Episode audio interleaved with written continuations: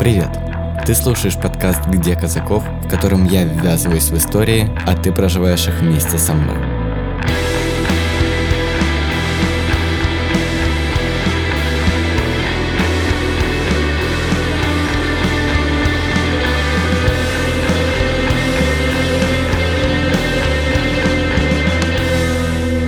Мое первое одиночное путешествие было в 16 лет в Чечню. Когда я приземлялся в Грозном, то еще не знал, что ко мне будут подбегать парни с криком «Эй, чё у тебя волосы такие длинные? Чё, пир, что ли, да?» Я не знал, что человек, с которым мы мило пили кофе, вдруг ни с того ни с сего начнет орать, что, встретив гея, забьет его до смерти, а потом закопает на заднем дворе. Тогда я не знал, что однажды смогу посмотреть правде в глаза и совершу каминг перед собой и перед близкими – и уж тем более не знал, что через три года вернусь в эти края, чтобы поговорить лично с людьми, родившимися в заложниках у менталитета, религии и политики своей родины. Дисклеймер. Данный подкаст не является пропагандой гомосексуализма, что вас. А еще его нельзя слушать лицам младше 18 лет. Имена героев и некоторые детали изменены – так как раскрытие их личностей может подвергать их жизни и здоровью опасности. Дамы и господа, наш самолет совершил посадку в Махачкале. Местное время 18 часов 5 минут. В Махачкале шел ливень. На такси я доехал до хостела по пути купив фейковую симку. Как я решил найти героев для этого материала? Я скачал все существующие дейтинг-приложения – я скачал даже те, где оказался единственным пользователем на Кавказе. Моим главным источником знакомств стали Tinder, Баду, Хорнет и группа ВКонтакте. Там, к слову, нашлась даже группа «Гей-подстава Дагестан». Здесь распространены фейковые свидания. Это когда с тобой знакомится человек, приходит на встречу и оказывается совсем не тем, за кого себя выдавал. При себе у него могут оказаться еще 10 дружков, которые забьют тебя – а потом будут шантажировать, вымогать деньги, угрожая тем, что расскажут всем о твоей ориентации. Условно охотясь на людей за интервью, я пытался не попасться на тех, кто охотился на меня. Задача усложнялась тем, что я не мог притвориться невидимкой без социальных сетей, как это делали остальные. Нет, мне нужно было дать все ссылки и быть максимально открытым, чтобы люди поверили в мою историю и согласились на встречу. Моим соседом по комнате оказался парень лет 25 по имени Денис. Он путешествовал автостопом и уже месяц жил в Дагестане. Мы сразу поладили, стали курить самокрутки и рассказывать друг другу истории своих приключений. Подружившись, я подумал, а может он сможет мне помочь? Но только я заикнулся о том, зачем приехал сюда, как он вскочил в недоумении и гневе. «Ты чё, гей?» «Ну да», Спокойно отвечаю я. Мне уже не 16, я правда спокоен, но разочарован. Выяснилось, что раньше Денис был скинхедом. Он сам приходил на подставные свидания и избивал геев. Я спрашиваю его, зачем?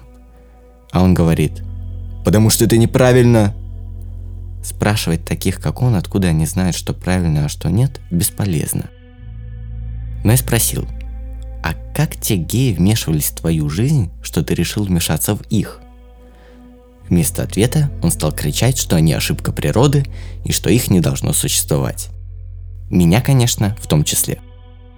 Денис посоветовал мне заткнуться и свалить из Дагестана. Мы пожелали друг другу спокойной ночи, и я ушел к Ричарду. Ричард – афроамериканец, социолог лет 25. Он жил в Махачкале в получасе ходьбы от моего хостела, он-то и был первым, с кем у меня выпал матч. Ричард встретил меня в бабушкиной квартирке в Хрущебе. Здесь, как и в Дагестане в целом, он уже четвертый месяц. Любопытный выбор, подумал я. Но за ним стояли работа в Индонезии и Йемене, так что все встало на свои места. Ричард рассказал о своих знакомых здесь. Кого-то выгнали родители, узнав о их ориентации. Кому-то пришлось бежать под угрозой расправы – я уже почти забыл, что это Tinder-date, но тут руки наши оказались друг на друге. А потом оказалось, что мы лежим голыми на его кровати.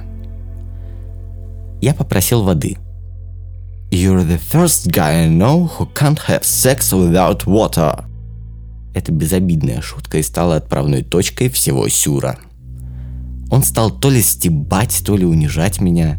В какой-то момент ответы закончились. Секс окончательно превратился в очень странный диалог без какого-либо понимания, а что происходит-то? И что ты думаешь, я ушел? Нет. Я решил сменить тон, начав делать ему минет. Но он остановил меня словами «You can do better». И что ты думаешь? Я ушел? Нет. Я ответил «Yeah, I think I can». Конечно, лучше не стало ровным счетом ничего. И когда я сказал, что это все too fucking much weird, он попросил меня лечь к нему с задницей, чтобы он подрочил. Мы договорились, что он свяжет меня со своими друзьями. Конечно, он не ответил больше ни на одно мое сообщение. Так я понял, что совмещать работу и секс – дерьмовая идея, даже если ты гонза. А утром меня попросили съехать. Оказалось, хозяин хостела – друг скинхеда. Я снял самый дешевый номер в гостинице «Каспий», когда-то она была советским шиком, а теперь просто медленно разваливалась. Одновременно я вел 10 диалогов, пытаясь договориться об интервью, и все заходили в тупик. Люди ужасно боялись, и их можно было понять. На кону стояла вся их жизнь. Тем не менее, спустя несколько часов я приехал в одну из бесчисленных кофеин на встречу с Марком. Передо мной сидел милый парень лет 20. Я видел, он был рад нашей встрече – в то же время Марк постоянно оглядывался, пытаясь распознать, никто ли вокруг не подслушивает. Дело в том, что говорить о таких вещах в общественных местах опасно. Еще опаснее приходить в номер к незнакомым людям. Я оказался его первым тиндер-дейтом. До меня он должен был прийти на еще одно свидание. Оно оказалось подставным. Слава богу, у него получилось выяснить это до встречи. Повезло, правда, не всем знакомым Марка. Он, короче, искал себе парня в интернете и зашел в Тиндер. Ну, Тиндер это там, Хорнет, по-моему, Хорнет, как называется. Зашел туда, начал общаться. И ему в течение трех часов очень много парней написали, очень-очень много. И он как познакомился с пацаном, короче. Его звали Амир, типа, разговорились, короче, бла-бла-бла, и тут предложил ему встречу в кафешке. Ну, этот, э, ну, этот дурак, конечно, согласился сразу. И поехал, и, может, думаешь, там оказалась компашка пацанов. Камаш пацанов, как, ну, естественно, он зашел, его заметили сразу. Он понял, что там куча выбежал, и за ним начали гнаться. Его догнали, его отпиздили, изнасиловали. Даже что, что я не знаю, по-моему, изнасиловали, он попал в больницу. И чем он не смог рассказать полиции вот так, вот так вот, а ты расскажешь, может, здесь кто-то заниматься этим будет, скажешь, мол, типа, Питер, типа, нахуй ты здесь нужен. Если менты так скажут тебе спокойно. И никто заниматься этим не будет. Несмотря на опасность, у Марка были влюбленности, но из этого ничего не выходило. Он был замкнутый, он боялся отношений в реальности. Боялся, что его узнают здесь же. И боялся выходить, боялся даже гулять, боялся он со мной. Я такой, мол, типа, окей, ладно. Если не хочешь, как хочешь, сам же, сам же все разрушил он. Через подругу познакомился. И ну, до сих пор закрытый. И я пытаюсь держать связь, но он отталкивается, отталкивает. Я такой, ну, блин, я не железный. Я просто ушел и честно, суеты работы, то, что я работаю на двух работах, ночную смену, я стал замкнутым и холодным, потому что я смотрю себя сейчас, и я с той париж, который нужен был тепло и так далее. Я начал ставить цели, я начал идти вперед, я начал через «не хочу работать», потому что я больше никому не нужен здесь. Либо ты выживаешь здесь, либо ты умираешь, а умирать мне не очень хочется. Были мысли о суициде и даже попытки, но теперь их нет, потому что я понимаю то, что если ты закончишь суицидом, то ничего не изменится. Ну окей, ты умрешь, на твою могилу придут люди, похоронят тебя, и через 2-3 месяца забудут тебя все равно. И что думаешь, ничего не изменит это. Лучше добиться своих целей, лучше идти вперед, чем мучиться и себя же неизвестно, что там еще наверху творится. Так лучше жить и как-то идти вперед. В данный момент я не получаю ни поддержки ни от отца, ни от бабушки, ни от тети, я сам по себе, получается. И знаешь, за человека, который, так сказать, улыбается и радуется жизнью, хотя он нифига, нифига не радуется, он пытается сделать людей счастливыми, потому что он сам нифига не счастлив. И люди думают, типа, ну, блин, ты кайфуешь от жизни, типа, как у тебя получается это? И потом ты говоришь, типа, да, да, правда, конечно, я кайфую от жизни. Но нифига, потом люди просто не видят твою маску, которую ты одел. И когда ты приходишь, то же самое. Увы, я не могу, конечно, взять и, блин, разреветься, потому что я уже в общаге, у меня выбора не бывает, потому что я не могу. Я просто выхожу на море, на там есть камни, я просто ухожу ночью туда, в 3-4 утра бывает, что когда выходные, я просто ухожу туда и тупо в мороз. Я помню, зимой я пошел туда, мне было конкретно хуево. Я пошел туда, и я просто на камнях уснул. Я просто уснул, там была луна, море, и это успокаивает. Ты одинокий и думаешь, что останешься одиноким навсегда. А, наверное, жизнь найдется человек, который тебя примет, который ты сможешь разделить свою жизнь, свое все, свои интересы, свои впечатления. Ну, таких мало, и даже, кстати, знакомств с людям нужно только одно секс, секс, секс, и больше ничего. Он признает, что не видит шанса начать с кем-то отношения здесь. Хотя как-то у него был роман по переписке – Спустя 8 месяцев оказалось, что это девушка. Когда я был в отношениях в интернете, 8 месяцев я общался, и я влюбился в интернете. Не знаю, человек выглядит, не знаю голос, но я как влюбился в общение. Я такой, мол, думаю, блин, классно, у меня есть парень, типа, типа, наконец я был реально счастлив. Каждый день писать человеку, ждать от него сообщение и а, читать, что он пишет, и рассказывать. Это, это так классно. И потом я месяц назад узнаю, что это совсем, совсем, совсем не парень, а женщина. И я такой, нет, даже не так. Я поехал, он, типа, он написал то, что а, ему плохо, и у меня были последние четыре с тысячи рублей, на которых я жил. Я, дурак, сел на автобус, потратил эти деньги, поехал туда, в мороз, написал, типа, я здесь, типа, встреть меня. Этот человек просто прочел сообщение, и не отвечала. Потом я говорю, типа, что за ну, тебе тяжело встретить. И как-то поговорили, я нашел хостел, мне помогли. И я думаю, до сих пор думал, что это парень. И только месяц назад узнаю, что это совсем не парень. И это женщина, которая просто наебывала таких, как мы, и издевалась над чувствами. И получилось так. У нее много таких, как я, оказывается, были. Лишь паре друзей Марк может рассказать об этом. Нескольким людям он сказал, что бисексуален. Те удивились, но отнеслись нормально. Главное для Марка, чтобы не узнали остальные. В его общежитии живет молодой парень. Он инвалид. Как только слух о его ориентации пошел по студентам, он стал изгоем. Издеваться стали не только над ним, но и над теми, кто разговаривал с ним или хотя бы здоровался. А потом ему подбросили резиновый член – Компания мудаков заставила его изнасиловать себя этим дилдо. Среди тех мудаков был один из преподавателей. Семья Марка не знает о его ориентации. Когда он пытался говорить об ЛГБТ-сообществе, отец приходил в бешенство. С ним у Марка отношения, прямо скажем, никакие. Когда Марку было 14, должен был состояться суд о праве опеки – с кем он останется? С мамой, с которой у него всегда были прекрасные отношения? Или с тираном отцом?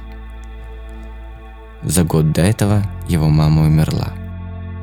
По состоянию здоровья Марк получает пособие. Несмотря на то, что живет он полностью самостоятельно, каждый месяц отец требует перевести все деньги ему – Иногда, когда он звонит, у меня руки начинают трястись, потому что меня оттуда, что заложил во мне вот этот, знаешь, страх, он сохранился. Если Марк предпринимает попытки отказать отцу, ему приходят гневные сообщения. Он дал мне их послушать. Среди криков на дагестанском я мог различить «сука», «мразь», «тварь», «пидор ебаный». Я не знаю, что будет со мной, я не знаю, как отнесется моя семья к этому. Я не знаю, почему я к этому, но примерно я предполагаю, то, что скажешь отец. Типа, мол, иди нафиг. Бабушка, не знаю, возможно, тетя с бабушкой будут в шоке, возможно, не примут, возможно, возможно и нет. Но надеюсь на лучшее. Ну, если не примут, ну ладно, окей, мне и без них хорошо. Я без них могу справиться. Я не нуждаюсь в них, у меня есть работа, я работаю, все нормально. Мне хотелось обнять Марка. Просто и по-человечески. А ему, кажется, хотелось провести время со мной. И мы пошли по городу. Он стал моим проводником. Гудение машин и злые взгляды уже не выглядели пугающе. Мы были вдвоем. Марк завел меня в одно из мест, где работал. Его коллега с насмешкой крикнул. «Эй, че за пидорок с тобой?» «Это друг», — ответил Марк, да так резко, что вопросы у коллеги закончились. Захватив вина, мы отправились в мою гостиницу, куда Марк позвал двух своих подруг. Одна из них бисексуалка, вторая симпатизирует. Ее недавно пытались выдать замуж. У меня никогда не было секса, а парня этого я даже толком не знаю. Меня выдали бы замуж, и меня изнасиловал бы собственный муж, говорит она. У нее получилось выкрутиться. И теперь вчетвером мы курили сигареты пили дагестанское красное сухое и болтали. Все было хорошо до третьей бутылки. Тогда кто-то предложил сыграть в правду или действие. Это не было моим обычным вечером, но играть я умел. Я уже танцевал стриптиз, когда понял, что перешел грань. Наш безобидный флирт перешел в нечто ужасающее. Не для меня, конечно. Им всем страшно хотелось дикости и разврата – но никто из них никогда прежде такого не переживал. То, что казалось мне школьной тусовкой, для них было шоком. Для Марка в особенности. Мы легли спать на двух односпальных кроватях. Девочки на одной, мы с Марком на второй. Я лежал минут десять, наблюдая за тенями на стене. А потом встал, оделся и пошел на море. Волны накатывали, ветер херачил в лицо. Было хорошо. Я выдохнул, сам не зная, чего мне так нужно было выдохнуть. Тут подошел Марк, буквально вынырнув из темноты. «Не стоит ходить одному ночью по незнакомому городу», — говорит он. «Не переживай», — отвечаю я. «Ты бы знал, какой это уже по счету мой незнакомый город». Мы говорили о разнице наших миров, о том, как разрушительно может быть их пересечение — ту ночь мы с Марком заснули в обнимку. Больше я его не видел. На следующий день по наводке Марка я отправился в дом 15. Так называется кофейня в центре Махачкалы, когда-то негласное место сбора ЛГБТ-сообщества. Теперь просто всех несогласных с устоями Дагестана. Частный дом обнесен забором без вывесок. Внутри – Петербург. Красивый интерьер, разговоры о кино и девочки с синими волосами – Бывает, правда, гости оказываются в осаде. Периодически у входа караулят «обушки». Так здесь называют мужчин традиционных взглядов, яро борющихся за них и готовых исколотить всех выделяющихся. Главные враги обушек – нефры, то есть неформалы. В эту категорию попасть очень легко. Можно, например, знать английский и заниматься сексом до брака, даже гетеросексуального. Э, ну смотри, вообще, когда, э, как это вообще в исламе все бывает, э, тут замалчивают вообще в принципе о каких-то отношениях, да, о том, что да, даже о традиционных отношениях тут не принято говорить. Типа, ребята, ну вообще люди, подростки, они узнают обо всем этом сами, либо там из порно, либо друг другу просто рассказывают. А родители не занимаются сексуальным воспитанием своих детей, поэтому, в принципе, когда ты углубляешься в религию, тебе кажется, что все позывы твоего тела, они неправильные, и неважно, они гомосексуальные, либо там гетеросексуальные, э, тебе кажется, что ты должен быть, не знаю, монашкой там, да, и э, никогда не испытывать никакого влечения никому вообще. Э, с, с мужчинами не разговаривай, с женщинами не разговаривай, вообще, в принципе, не разговаривай, сиди там в одной комнате, надень хиджаб и все. Это Джанет, открытая пансексуалка. Она родилась на севере, в пятом классе ее семья переехала в Дагестан – и ударилась в религию. Тогда же впервые она почувствовала влечение к девушкам.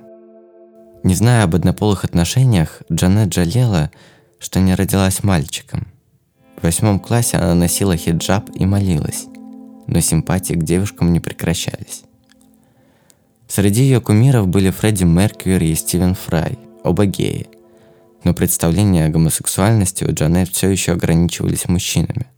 А, Потом в классе девятом, по-моему, десятом впервые я встретила девочку, которая э, была тоже нетрадиционной ориентации. И вот она мне все рассказала, типа, э, бывают лесбиянки, бывают геи, а еще бывают пансексуалы. И я такая, типа, а кто это? И она такая, ну, типа, люди, которых, которым нравятся другие люди, вне зависимости от гендера. А, сначала я решила, что я не пансексуалка, а бисексуалка, потому что это, ну, такие достаточно э, похожие, да, понятия. Вот. Но э, сейчас, со временем, я осознаю, что, скорее всего, я пансексуалка, потому что э, меня привлекают и трансгендеры, и э, небинарные персоны. Э, и я такая, типа, ну, значит, как есть, так и есть. Э, был момент, когда я не могла, как бы, не то чтобы признать себя, а как бы, а, с одной стороны, я понимала, что так есть, э, и что, типа, от этого никуда не деться, а с другой стороны, я думала, типа, ну, мне же парни тоже нравятся, значит, можно, типа, влюбить, э, влюбиться в парня, типа, заставить себя влюбиться в парня, э, и тогда все будет хорошо. А, так у меня э, и было, то есть я на- надумала себе э, симпатию к другому парню. Эти отношения были длились два года. Это было, были самые ужасные два года в моей жизни, потому что я пыталась себя исправить, типа подавить э, гомосексуальную сторону как бы себя, э, потому что у меня достаточно религиозные родители, э, религиозный старший брат, который достаточно э, жестко следит за мной и вообще, в принципе, Все изменилось, когда Джанет поступила в университет. вот поступление в универ а, это тот момент, когда и я, в принципе, перестала скрывать свою ориентацию, да, и стала как бы открыто, грубо говоря, конфликтовать с э, устоями своих родителей. Э, то есть я им прямо сказала, я не верю в Бога. Ну, то есть я не, являюсь религиозным человеком, я считаю себя агностиком. Э, и, конечно, были и ругань, и все такое. Но меня спасает то, что, опять-таки, у меня есть влечение к парням, и когда родители это осознают, они типа, а, ну хорошо, значит, типа, нормальный у нас ребенок. Вот, потому что о девочках-то я не говорю, а типа, если какой-то мальчик такой, я такая, он прикольный мальчик. И мама такая, все, у нее отлегло от сердца, все, значит, ей нравятся мальчики, все отлично. Вот. Но на самом деле я планирую, э, типа, уехать и уже начать, типа, отдельно жить. И тогда, возможно, я ей скажу, потому что если я сделаю это здесь, э, типа, пока я живу с ней, э, скорее всего, будет очень большой скандал, и я не хочу вообще, в принципе, чтобы такое что-то было, так что вот так. Несмотря на то, что родители Джанет не знают о ее ориентации, она ведет себя настолько свободно, насколько только это вообще возможно в Дагестане. на улице, допустим, ну вот если ходить э, с девушкой за ручку по, ну, по улице, то, скорее всего, докопаются, скажут, э, не держите за руки. Один раз было такое, что мы шли с девушкой за руку, а подошли ребята и такие, типа, вот все у вас хорошо, вот все хорошо, но за руки не держитесь. Мы такие, типа, а вас ебет вообще? А, и они такие, Ой, а материться можно, да? Конечно. А, хорошо. Вот. И мы такие, типа, вам какая разница? Они такие, ну, типа, это неправильно. Это, это типа, порождает в людях, типа, других неправильные мысли. Я такая думаю, блин, ну не думайте тогда неправильно, да? Открытость привела к тому, что родители последней девушки Джанет узнали об их отношениях. Они начали мне угрожать. То есть э, они решили, что я совратила их дочь. Э, и была и ругань, и отбирали телефоны, запрещали общаться. Были угрозы, что типа расскажем твоим родителям. Э, такие вещи. Но мы просто типа забили на это э, и продолж- продолжили общаться, и расстались мы не из-за этого. Эта история закончилась благополучно, но встречается и худший сценарий. В Дагестане очень э, э, распространены такие, та- такое, такое явление, как э, корректирующее изнасилование. Я не знаю, слышал ты об этом или нет. Ага. Это когда, это когда, типа, ты лесбиянка? А, ну ты просто члена не видела нормального. Давай я тебе покажу. Такое тоже бывает. Ты А, знаешь Паул- о таких случаях лично? А, было такое, что пытались сделать такое со мной, но, слава богу, я могу дать отпор. А как это Вот. было? А, Это было, я когда вот поступила в универ, с этого момента я перестала скрывать свою ориентацию для окружающих меня людей. А, И я примерно в это же время пошла работать. И на работе я тоже не скрывала. А, Я работала э, в кафе и э, официанткой. И один из ребят, который работал со мной, э, узнал об этом и такой, типа, так, наверное, у тебя, наверное, парня не было просто. Я говорю, типа, какая разница? Может быть, у тебя парня не было, ты знаешь, что ты натурал, может, ты гей вообще. И, в общем, такие разговоры были, а потом э, после работы как-то идем, после смены да, по домам, и он такой, типа, давай я тебе покажу. Что ты мне покажешь? Ну, вот как с парнями, типа, должно быть. Э, ну, и там слово за слово он потащил меня куда-то, короче, в итоге поучил по роже. Э, его, я потом пожаловалась администратору, который был адекватным пацаном, и э, этого, пацана, этого мальчика уволили. Вот. Но я почти уверена, что если бы на моем месте была бы э, девочка с э, не таким сильным характером, то, скорее всего, случилось бы что-то, ну, плохое. Среди твоих знакомых бывали случаи, когда это доходило до изнасилования? Да. И при, причем это было даже не от э, сторонних людей, а от родственников. Это были братья старшие, дяди. В одном случае одна девочка, отец был там. Э, то есть такие еще бывают. И на самом деле, если в это все углубляться, становится очень страшно. Я был восхищен Джанеттой и ее мужеством. Есть уникальный тип людей, которые ощущают смерть вокруг и смотрят по-другому, глубоко и понимающе. Они знают, что в любой момент их жизнь может обернуться прахом. И, тем не менее, живут. Это и есть героизм. Идти, несмотря на то, что твой путь обречен. Танцевать и смеяться, целоваться и обниматься, зная и осознавая, что сегодня, завтра или через год у твоей двери может караулить десяток радикалов. И если ты думаешь, что в такой ситуации человек затаивается в углу, то ты прав. Но некоторые, живя так с рождения, обретают силу. И в горящем поле они пляшут, любят и восклицают оды звездам. Они живут, вопреки всем, кто пытается их жизнь оборвать. Конечно, это удается далеко не каждому. Свою дверь где-то в лабиринтах новостроек мне открыл Бахрам. Ему 28, он живет то в Махачкале, то в Москве. У него отличная работа и хорошие отношения с семьей. Но с самого момента осознания своего влечения к мужчинам и по сей день он пытается отмолить свою ориентацию. Бахрам верит в Бога и в то, что он дал ему это как испытание. У Бахрама нет личной жизни, но есть Коран. В каждой религии есть зерно правды. И каждую религию люди сумели извратить и радикализировать настолько, что миллионы людей становятся жертвами неадекватного соблюдения догматов. С каждым днем пение Муэддина звучало для меня все более устрашающе. Кажется, пройдет пара мгновений, и ЛГБТ-сообщество объявит джихад. Если, конечно, происходящее еще нельзя назвать им. Есть подставные лица, которые там под видом какой-то типа морали, прикрываясь моралью, типа какими-то традициями, э, би- избивают, как бы грабят. Эти моменты есть как бы. Это Артем. Ему 35. Он гей и всю жизнь прожил в Дагестане. В 12 ночи он заехал за мной в гостиницу на старых «Жигулях», и мы поехали к нему домой. Он открыл бутылку шампанского и рассказал о двух случаях, когда оказывался на подставных свиданиях. Первый случай у меня произошел года два назад тоже. Вот. Договорился встретиться. И двое парней забежали ко мне в машину. Один приставил нож к горлу. Ну, пытались как бы меня там запугать тем, что ну, сам я сказать, что из ровкого десятка, как бы я уже понял в тот момент, что без драки тут уже не обойдется, как бы. Они хотели на телефон снять, как бы, меня, то, что мое признание, как бы.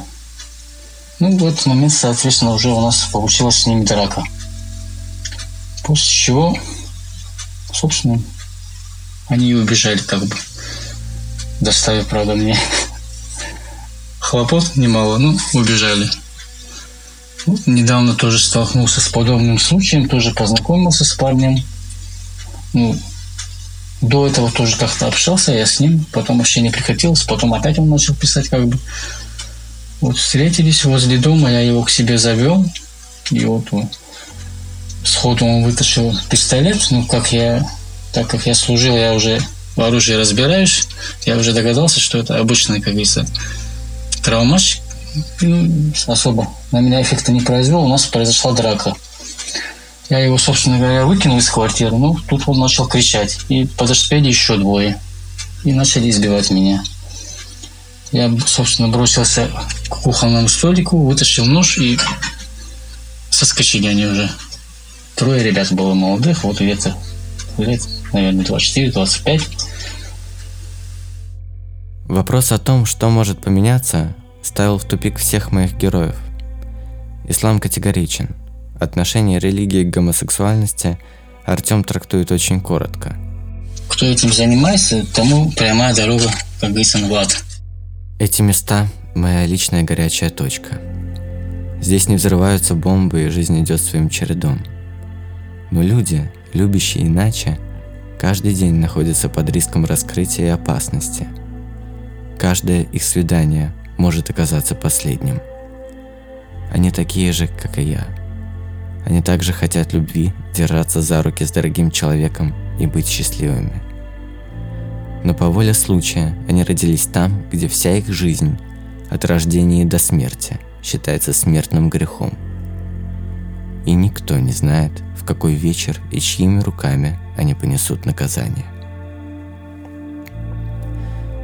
Я шел по улицам и смотрел на мужчин – кто из них избивал до полусмерти своего брата, сына или простого незнакомца? Кого из них избивали? Кто из них чувствует безграничную власть, а кто ежеминутную опасность? И как всем остальным удается ничего не замечать? Когда вышло расследование новой газеты о внесудебных расправах над геями в соседней Чечне, здесь об этом старались не говорить. Всем просто страшно. Я созвонился с парнем, находящимся под домашним арестом в Чечне. Я не могу дать запись разговора с ним, так как это может подвергнуть его жизнь опасности. Но вот его история. За четыре месяца до нашего разговора его одноклассники стали подозревать, что он гей, и подшучивать над этим. Они были более-менее толерантны по чеченским меркам, но он боялся, что узнать могут остальные. Тогда он рассказал об этом учительнице – она ответила, что либо он сам расскажет маме, либо она сделает это за него, но мама должна знать. И он рассказал. Она поставила его перед выбором – семья или свобода. Он выбрал свободу. Тогда она сказала, что просто отправит его на учебу за границу, а потом семья разорвет с ним связь. Но это было ложью. Его заперли дома и запретили выходить куда-либо – Мама рассказала об этом тете, и вместе они решили вылечить его. Сначала к нему приходили религиозные проповедники и читали над ним Коран. Потом ему стали поступать звонки из соседних республик и других стран, и все они пытались изгнать из него то ли джина, то ли дьявола, но ничего не помогало. Тогда к нему стал ходить экзорцист и избивать его палкой. У него начались панические атаки – а все считали, что это дьявол вылезает. Отцу сказали, что он болен. Узнай отец, его могли бы убить. В лучшем случае вышвырнуть из дома. А пару месяцев назад в Хорнете ему написал человек, представившийся сотрудником ФСБ. Мужчина назвал две фамилии его убитых друзей и сказал, что он может быть следующим. Условием для того, чтобы выжить, было удаление из всех соцсетей – но он не пошел на это. Он отказывается от любых сделок готовности умереть. И вот почему. До того, как все это началось, у него были отношения. Со своим парнем он встречался полгода. Это была его первая любовь. Однажды они забрались на крышу небоскреба в Грозном. То был единственный вечер, когда пошел снег. И тогда они решили сбежать вместе. На следующее утро его парня убили. Это сделала его собственная семья, не сказав ему ничего. На это убийство, как и на многие подобные, чеченская полиция закрывает глаза. Сейчас ему 17. Он не хочет жить, потому что жизнью это назвать трудно. Но если до совершеннолетия он не совершит суицид, его не убьет семья или не отправят в одну из секретных тюрем, то в день 18-летия он хочет бежать из страны. Каждый, с кем я разговаривал здесь, готовил план побега. Родина просто выдавливает их, не оставляя шанса на жизнь дома. Родиться здесь человеком нетрадиционной ориентации – это быть бракованным. В лучшем случае тебя выкинут, в худшем – утилизируют. И никто не заметит, потому что геев на Кавказе нет. По крайней мере, общество пытается сделать все, чтобы это стало правдой.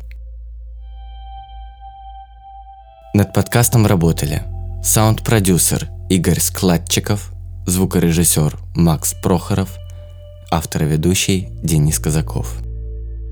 Подписывайтесь на Инстаграм «Где Казаков», Телеграм «Где Казаков» и наш Patreon. Там выходят эпизоды подкаста раньше, чем в эфире, а еще каждый месяц публикуется несколько эксклюзивных материалов –